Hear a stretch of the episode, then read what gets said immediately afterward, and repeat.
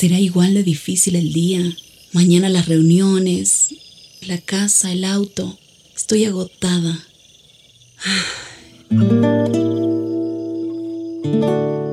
No importa cuántas cosas me hayan angustiado hoy. Me acercaré a Él porque Él tiene descanso para mi alma y mi mente. Cuando mi corazón está tranquilo, puedo escuchar su voz en quietud y confianza. Mi fortaleza está en descansar en Dios. Ven a descansar.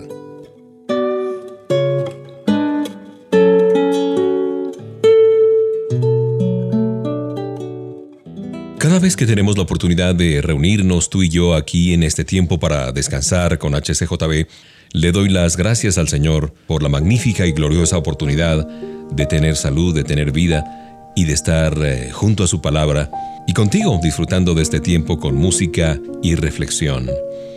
Y nos trae a propósito recuerdos de cuando éramos niños, cuando nos sentíamos protegidos, seguros por la presencia de nuestros padres o de alguno de ellos. Si tú tenías miedo a causa de la oscuridad, te subías a la cama de tus padres y seguramente te dormías profundamente. Cuando bajaste del bus escolar después de tu primer día de clases, alguien especial te estaba esperando. Esa sonrisa de mamá. Qué lindo es recordar todos esos tiempos. Pero al llegar a la adultez, pues ya no resulta tan fácil deshacerse de las ansiedades de manera rápida. Las presiones del trabajo, la incertidumbre en cuanto al futuro, como que hacen que nosotros nos pongamos nerviosos, inquietos, inseguros. Hay una faceta de nuestra relación con nuestro amado Jesús que nos permite anclar las emociones y los sentimientos a ese amor tan inmenso, inmutable de Papá Dios. El Dios que nos salvó y ahora vive en nosotros también es el Dios que nos protege, nos contiene con su mano. El salmista expresa también el bienestar que produce percibir el poder protector de Dios y tomarse de la mano de Él. Dice, no permitirá que tu pie resbale, jamás duerme el que te cuida, jamás duerme ni se adormece el que cuida de Israel. El Señor te cuidará en el hogar y en el camino, desde ahora y para siempre. Salmo 121, en los versos 3, 4 y 8. ¿Crees tú en el poder protector de Dios? Bueno, si no lo crees, aquí esta música que ya empieza a sonar nos permite reflexionar en sus promesas de protección. Un abrazo de Mauricio Patiño Bustos.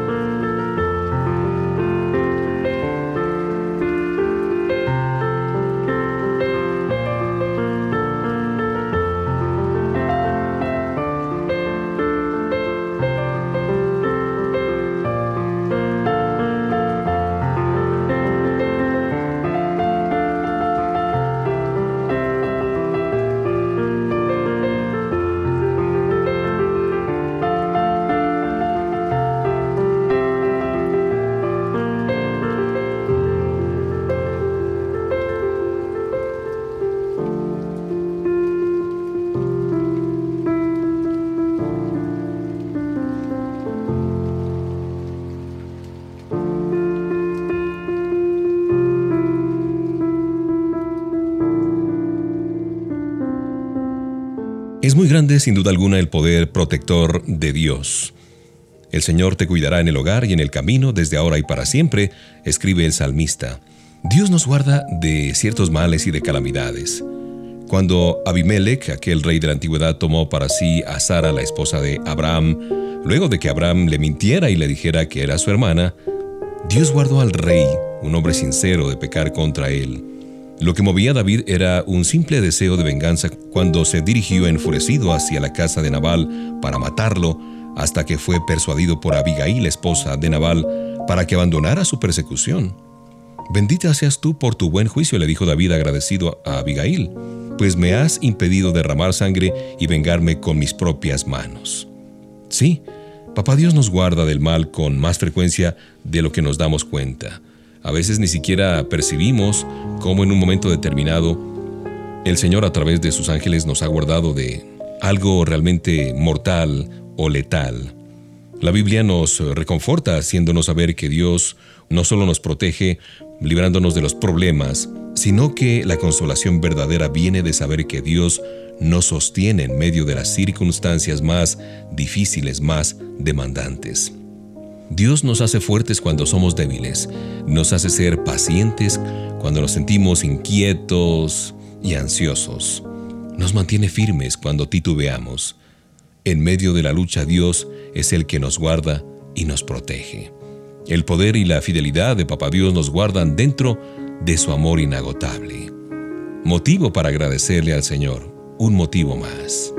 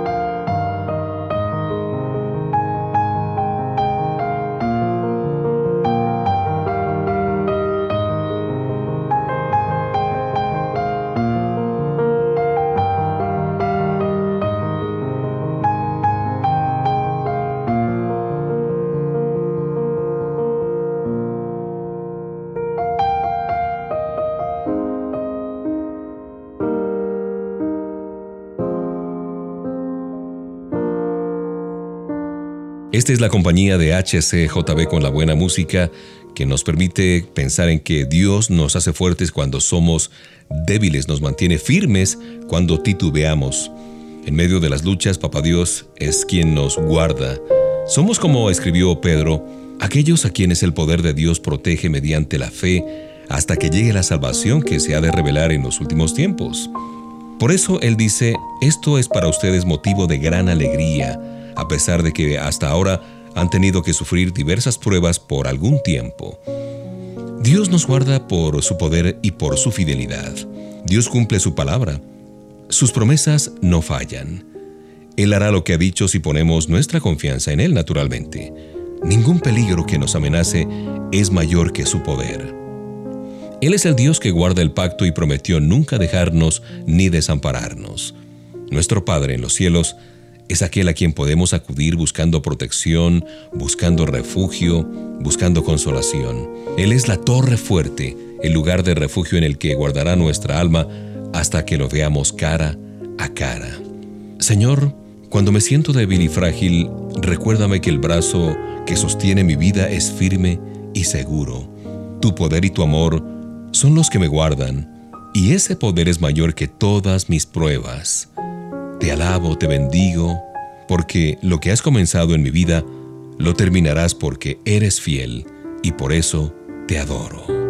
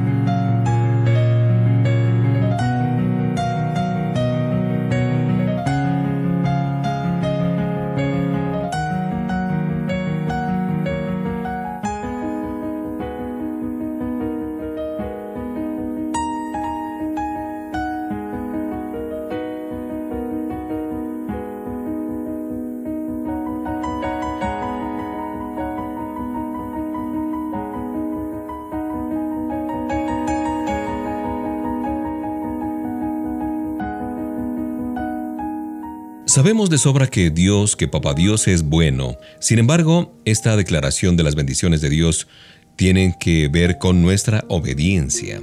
Mientras el pueblo de Dios, Israel, se mantuvo buscando al Señor y obedeciendo sus mandamientos, el pueblo experimentó una vida maravillosa, bendecida en el hogar, en la tierra, en las batallas y como pueblo, como nación. Por el contrario, si no obedecían, las maldiciones se multiplicaban. Venía la enfermedad, el hambre, la derrota y el dolor. Ahora vivimos en la era de la gracia de Dios que nos fue extendida por la muerte de Cristo Jesús en la cruz del Calvario, pero todavía enfrentamos las consecuencias debidas a nuestra desobediencia. Pero podemos aprender lecciones específicas tomadas del comportamiento de los hebreos que nos motiven a una vida gozosa de discipulado. Después de enumerar las desagradables consecuencias de la rebelión, Moisés simplemente declara cuál es la causa de la desobediencia. Le dice al pueblo que podría sufrir en días venideros, pues no serviste al Señor tu Dios con gozo y con alegría, les dice por allá en Deuteronomio 28:47. El camino a la esclavitud comenzaría si ellos buscaban deleite y satisfacción en otro que no fuera el Señor su Dios. En última instancia, si fracasamos en el intento de seguir a Jesús, es porque hay una falta de confianza en la bondad de Dios.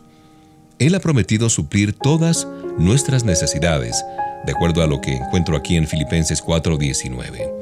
Él nos asegura que si hacemos de su reino la prioridad de nuestra vida, no deberemos preocuparnos por las debilidades, por las necesidades básicas. Cuando ponemos en duda la capacidad de Dios para suplir aquellas demandas básicas de nuestro día a día, sean físicas o espirituales, es muy probable que busquemos satisfacción en cosas que no nos pueden gratificar plenamente. Nuestra confianza está en Dios definitivamente. Filipenses 4:19 dice, Así que mi Dios les proveerá de todo lo que necesiten conforme a las gloriosas riquezas que tienen en Cristo Jesús.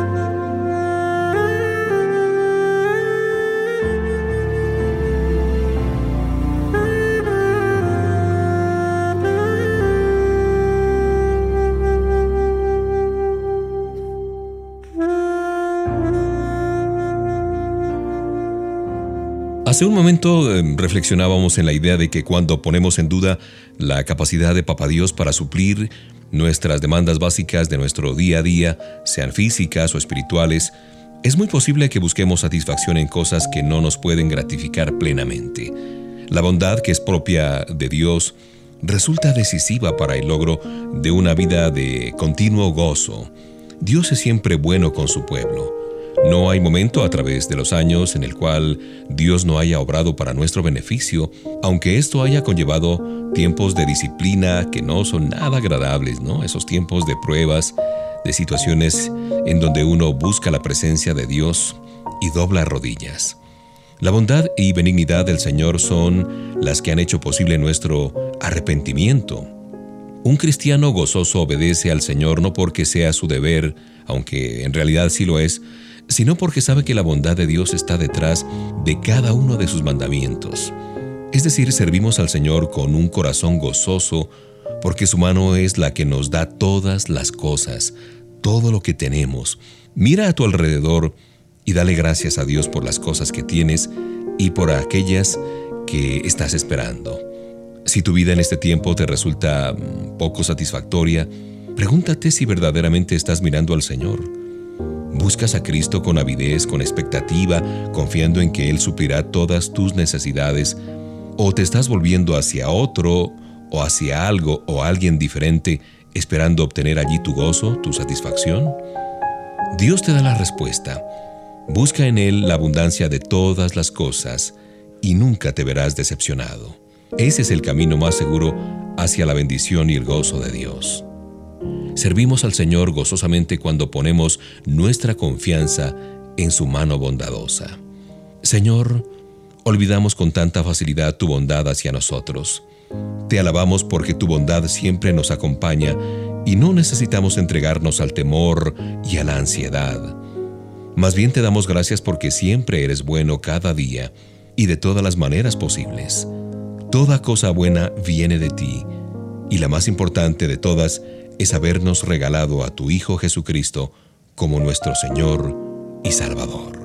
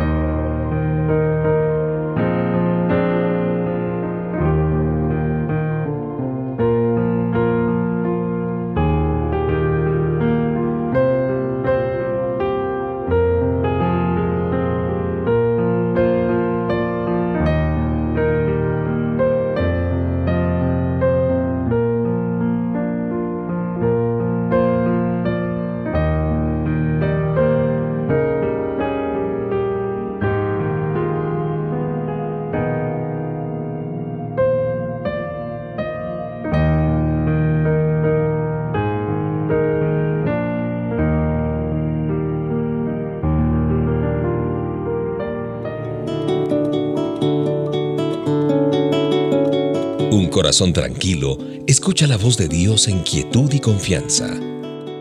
Ven a descansar.